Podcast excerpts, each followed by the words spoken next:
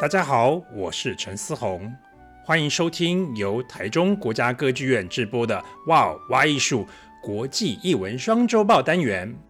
在这个单元当中呢，我们将和大家分享世界各国和表演艺术相关的有趣新知，跟着我们一起透过艺术环游世界吧。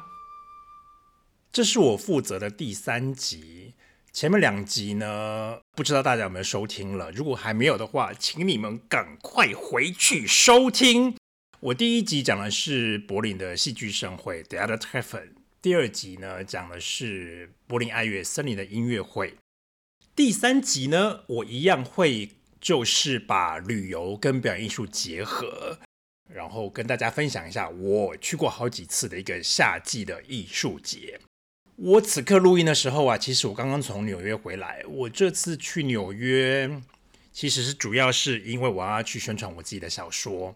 但是我人在纽约的时候，也当然也去看了一场戏。我。看了呃奥斯卡影后 Jessica Chastain 演的《玩偶之家》A Doll's House，我非常的喜欢。我就觉得天哪，你知道吗？你在旅途当中去看一场戏，去享受表演艺术的美好，真的会让整个行程超级无敌丰富，心灵觉得非常的饱满。所以啊，我这一集一样会是讲这个主题，鼓励大家在旅游当中一定要把表演艺术放进你的满满的行程里面。我们这一集上架的时候，基本上就是已经快要放暑假了，或者是很多地方已经开始放暑假了。不知道今年大家暑假有没有计划来欧洲呢？其实欧洲夏天很多的表演艺术的场所，比如说剧院啊，或者是音乐厅，都会放暑假。但是不用担心，欧洲的夏天呢，有很多重要的艺术节。比如说啊，每年都会登场的萨尔兹堡艺术节 （Salzburger Festspiele），或者是如果你是歌剧迷的话，你可以夏天的时候来到德国参加拜洛伊特音乐节 （Bayreuther Festspiele），来这边看华格纳的歌剧。我今天呢，主要要介绍的是呢，是在奥地利的一个很有名的艺术节，叫做布雷根茨艺术节 （Bregenzer Festspiele）。好，那我就先说一下我今天的节目流程。我会先跟大家介绍一下布雷根茨艺艺术节的来龙去脉，它的历史来源，还有我们大家都很喜欢的 James Bond 零零七跟这个艺术节到底有什么关系呢？再接下来就是要跟大家介绍一下今年主要的节目有哪些，买票攻略怎么买，应该买什么样的套票，应该住哪里呢？还有，再就是你来到这边看歌剧，你应该要穿什么样的衣服？你应该准备什么样的道具？再就是，既然千里迢迢来到了这个美丽的湖边看歌剧，你应该可以搭配这附近什么样的景点，让你的行程更有趣、更丰富呢？这个艺术节的名字叫做布雷根茨艺术节 （Bregenzer Festspiele），发生的地点呢，就是在。波登湖畔的奥地利小城叫做布雷根茨，德文就是 Bregenz，B R E G E N Z。我欢迎各位听众朋友，现在就把你的手机的地图打开，然后输入这个城市的名字 B R E G E N Z，你就看到这个奥地利的小城位在的地方就在波登湖的湖畔。然后我们先来认识一下波登湖。波登湖其实这个中文翻译蛮不错的，因为这个中文翻译是用德文来翻译的。这个湖呢是由瑞士、奥地利跟德国三个国家共同管理。为什么共同管理呢？因为刚好就在这三个国家的交界处嘛。这是个非常美丽的湖，德文叫做 Bodensee，翻译成中文就是波登湖。但是其实英文啊叫做 Lake Constance，跟德文差很多。这个小城啊，Bregenz 其实平常就是一个波登湖畔的一个幽静的小城，但是每年夏天都会吸引大量的表演艺术爱好者来到这边朝圣，因为布雷根茨艺术节 Bregenzer Festspiele 绝对是德语剧场，不只是德语剧场，也是整个世界剧场跟歌剧夏天的重要盛事。而这个艺术节的重头戏就是户外的歌剧演出。这个户外歌剧演出不只是户外而已哦，它其实是一个湖上舞台，德文叫 z e b u n e。名副其实，真的，它就是一个搭建在波登湖上的一个舞台，然后湖光山色就是它的天然的背景。这个观众席呢，可以容纳超过六千人。这个舞台啊，每两年会换一次，有演过很多出的歌剧，例如说托斯卡啦、游唱诗人啊、波西米亚人、西城故事。然后今年呢是蝴蝶夫人。在介绍蝴蝶夫人之前呢，我们先来看一下这个艺术节的历史。这个艺术节成立于一九四六年。大家想象一下，一九四六年是什么样的年代？也就是世界大战，第二次世界大战刚刚结束。主办单位呢就在战后残破的欧洲筹划了这个艺术节，在湖边，就是 Bregenz 这个湖边小城推出一出歌剧，就是莫扎特的歌剧，叫做。Bastien und Bastienne 呢，然后立刻成为当年的欧洲的表演盛事。当年一九四六年，在这个地方做一出湖边歌剧，真是一个壮举。为什么呢？因为当时的 Bregenz 这个湖边的小城根本没有一个正式的表演场地。那我们要在这边演莫扎特的歌剧，那怎么演啊？怎么办？结果他们就哎，看一下我们的湖，美丽的波登湖。奇怪，我们的湖其实就是最戏剧化的舞台呀、啊，每天的那个光影都变化万千。如果说我们把那个舞台搭建在湖的上面呢，然后我们让观众坐在岸边，然后朝着湖看，一起来欣赏莫扎特的歌剧，那如何呢？结果啊，这个一九四六年推出这个莫扎特的歌剧，马上就大成功，大家从法国、从意大利、从德国、从奥地利，大家都冲来这个地方看。然后从此以后就成为欧洲夏天非常重要的艺术节。大家想一下哈，当时一九四六年是战后，战争刚刚结束，城市百废待举，然后大家心里都残破，死了这么多人，欧洲已经坏掉了。那到底我们要怎么重建欧洲？或许在政治之外，表演艺术其实是可以抚慰大家心灵的一个重要的方法。所以大家想象啊，一九四六年当时年的维也纳的交响乐团就已经是来到湖边，然后帮那出莫扎特歌剧做音乐。所以说，在一九四六年，维也纳交响乐团来到这地方湖边，然后为大家演奏可爱的牧羊女，大家战后的心灵终于得到了一些抚慰。我们此刻是二零二三年嘛，所以算一下，一九四六年举办的这个艺术节到现在已经成为一个。欧洲非常老牌的一个艺术节，经过这么多年的举办呢，还有进化，其实这个艺术节目前已经拥有很完整的剧场的硬体设备，不管是户外还是室内。然后你来到这个艺术节啊，你不只可以看到湖上的歌剧，你也可以欣赏到音乐剧、戏剧、音乐会、舞蹈，甚至还有大师班。所以说，它是一个节目策划非常丰富的一个艺术节。那当然啦、大部分的观众来到这个湖边的小城，最想看的就是湖边的这个大型歌剧。这个大型歌剧呢，因为一部电影，因为零零七的一部电影叫做《量子危机》，在世界上的知名度更加的响亮。呃，大家记不记得 Daniel Craig 这个非常性感的一个 James Bond？他在零零七的系列电影里面，这部电影叫做《量子危机》。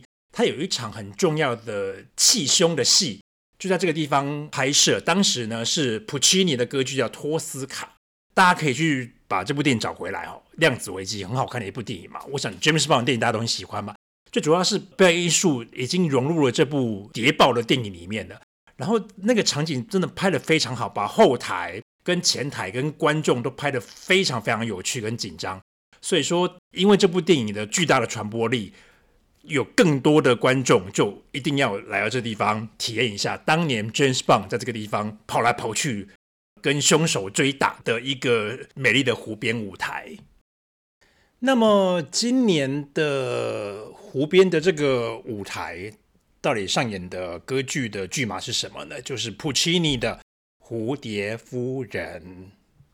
我想关于蝴蝶夫人，我应该可以不用多说吧。其实这个故事，我想大家都已经。耳熟能详，就是它是关于一个美国军官跟一个日本艺妓的故事。在 Brigands 这个地方的湖上舞台，演蝴蝶夫人，其实今年是第二年，所以要跟大家说明一件事情，就是在这个艺术节里面，他们同一个歌剧的舞台，因为实在是太巨大了、太昂贵了，所以要是只演一个夏天，实在是太浪费了。所以他们同一个舞台会用两年，所以今年呢会延续去年同一个表演，也就是蝴蝶夫人。所以呢，在二零二二年。的 Bregenz 的艺术节就已经登场的蝴蝶夫人的舞台设计是谁呢？就是加拿大人 Michael Levine，他的名字怎么拼呢？Michael 嘛，就 M I C H A E L，然后 Levine 是 L E V I N E。那 Michael Levine 是谁呢？其实他是一位加拿大籍的当代剧场设计师，非常知名。大家如果对他过往的剧场舞台设计有兴趣的话，也欢迎去他的网站看一下。他的网站网址很简单，就是 Michael Levine Studio dot com。大家去看一下，他以前有做过有非常多有趣的作品。他在这一次就是会用两年的这个舞台，就是蝴蝶夫人这个舞台，做了非常大胆的尝试。因为我想吧，经费够多，然后呢，这个主办单位也给他一个非常巨大的空间，让他挥洒他的创意。所以他就想说，诶，蝴蝶夫人是一出关于日本艺伎的歌剧。那如果说我的概念是一幅巨大的日式的卷轴，那我该怎么做呢？结果他就把一张皱褶的纸放到舞台上，效果非常的惊人。这个时候我就会觉得，你知道吗？光用说了实在是不够，因为我们现在在录 podcast 嘛，没有办法。及时放影像给大家看，所以我欢迎大家哈，在听我这一集 podcast 的时候，搭配一下影像。就是我现在讲的时候，请你打开你的网络的浏览器，不管你是用哪种浏览器，请打开，然后去找 Michael Levine 设计的这个蝴蝶夫人的舞台，然后搭配我现在讲的，你就比较有感觉。那我就假设现在大家已经打开你的电脑或者手机，然后你的面前已经有很多张照片。就是 Michael Levine 设计的这个蝴蝶夫人的舞台，所以你看可以看到吧，就是在波登湖面上出现了一张很大的纸，你想象一下，就是日本那个和纸出现在舞台上，看起来好像很轻盈，然后有很多的皱褶，这到底是怎么办到的？其实啊，Michael Levine 就是先用一个模型做一个这张纸的舞台的一个模型，然后不断的测试。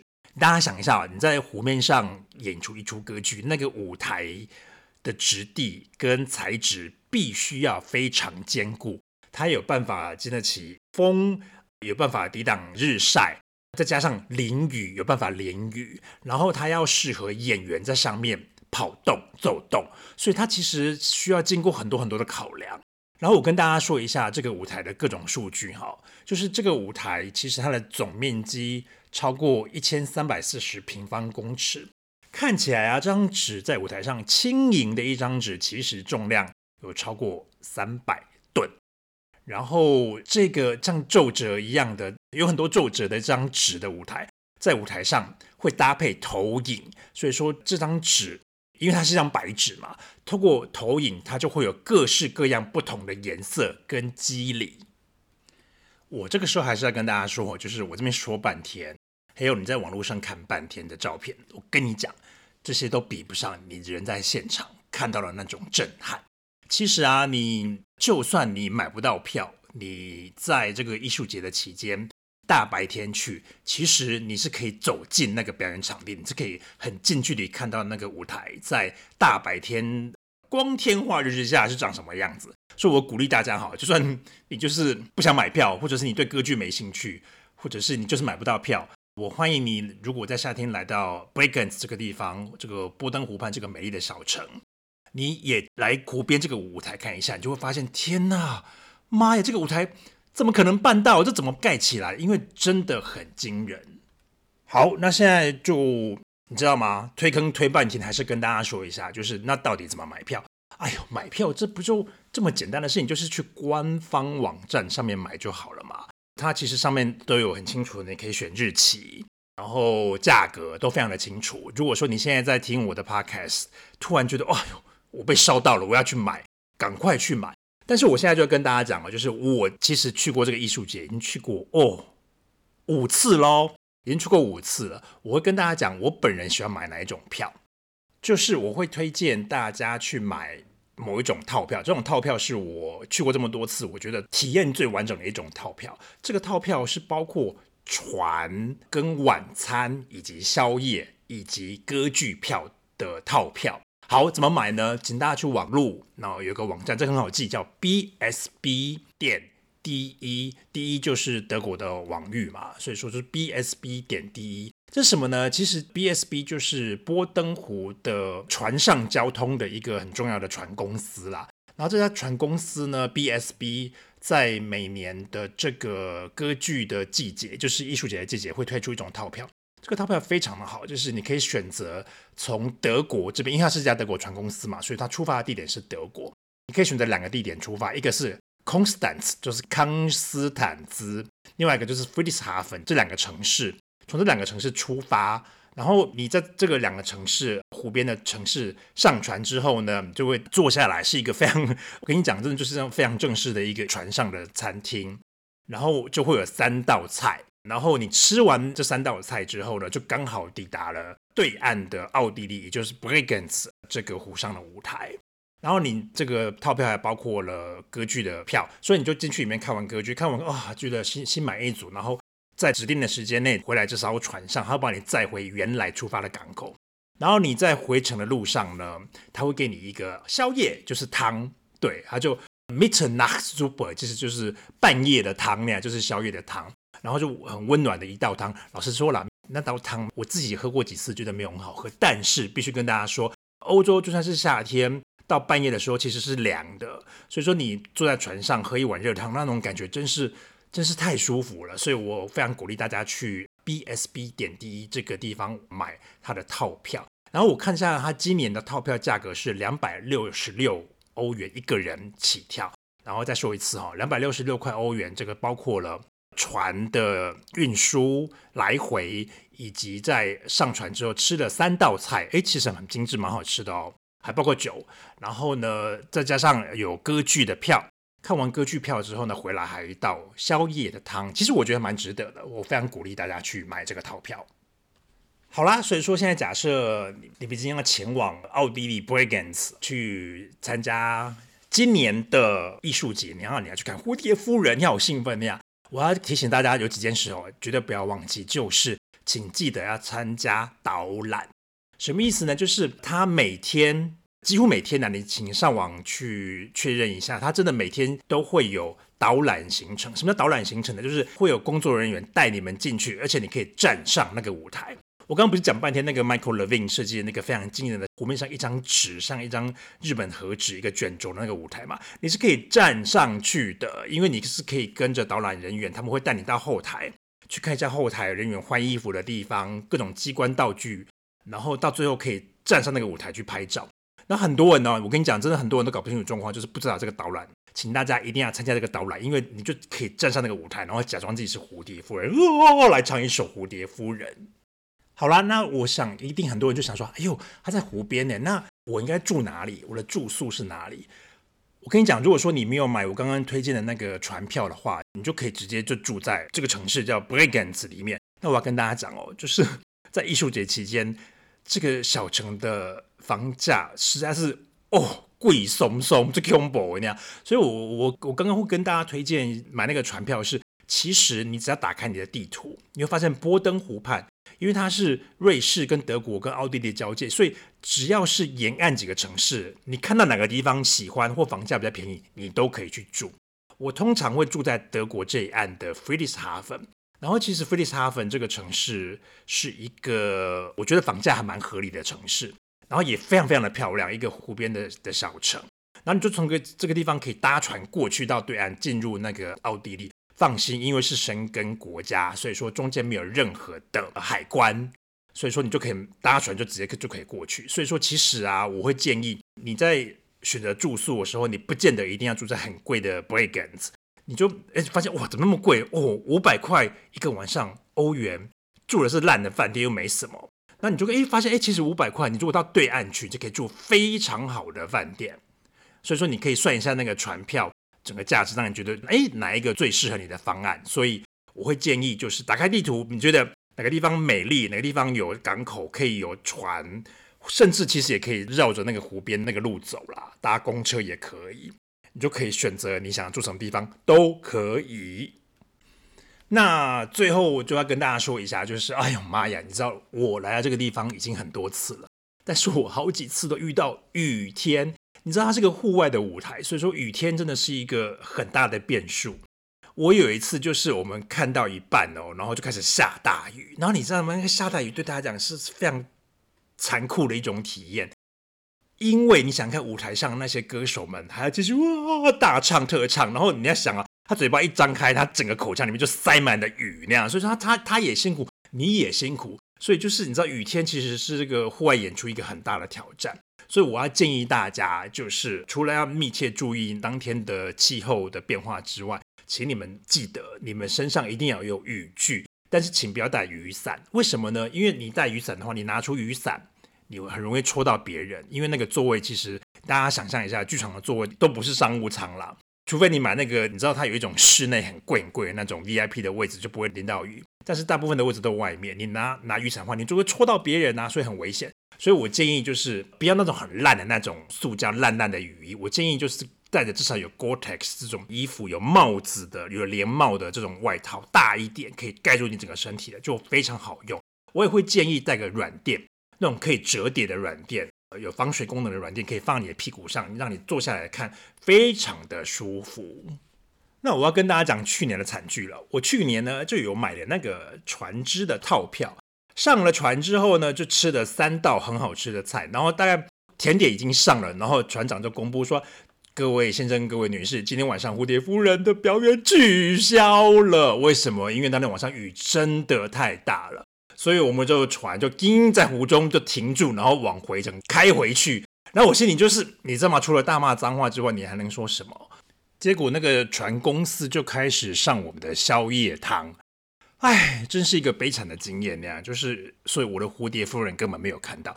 但是我因为有在当天呢、我是从奥地利那边开车开过边境，沿着湖，其实很漂亮的那个湖边的公路，开进德国。所以说我在当天我就先去参加他的舞台导览，所以说我已经有站上那个蝴蝶夫人这个 Michael Levine 设计这个很美的舞台。所以我在舞台上淋着雨拍了一张很白痴的照片，假装自己是蝴蝶夫人，在那边张开嘴巴大唱歌剧的一张白痴的无聊纪念照片。所以说，虽然说当天晚上我没有看到蝴蝶夫人，但是至少我上了蝴蝶夫人的舞台。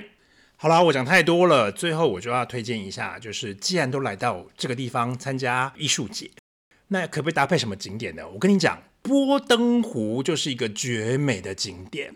我刚刚上面不是有跟大家说，就是 bsb 点 de 这个网站，它其实这个网站上面就很清楚跟你讲它的船班出发的地点跟抵达的地点跟时间，其实都还蛮准确的，就可以参考一下那些船班可以带你去哪些有趣的波登湖沿岸的城市。我会推荐 Friedrichshafen 这个城市。Friedrichshafen 是什么地方呢？其实是齐柏林飞船发明的地方。所以这个地方有齐柏林飞船的博物馆，大家听一下都哦，齐柏林飞船博物馆听起来好无聊啊。我本来是这样觉得，可是我自己去了之后，哎，我觉得其实还蛮好玩的，因为我本来就是一个对飞行器很有兴趣的人。所以除了弗利斯哈芬之外呢，我会推荐，我跟你讲，波登湖畔所有的大城小村我都推荐，因为真的很漂亮。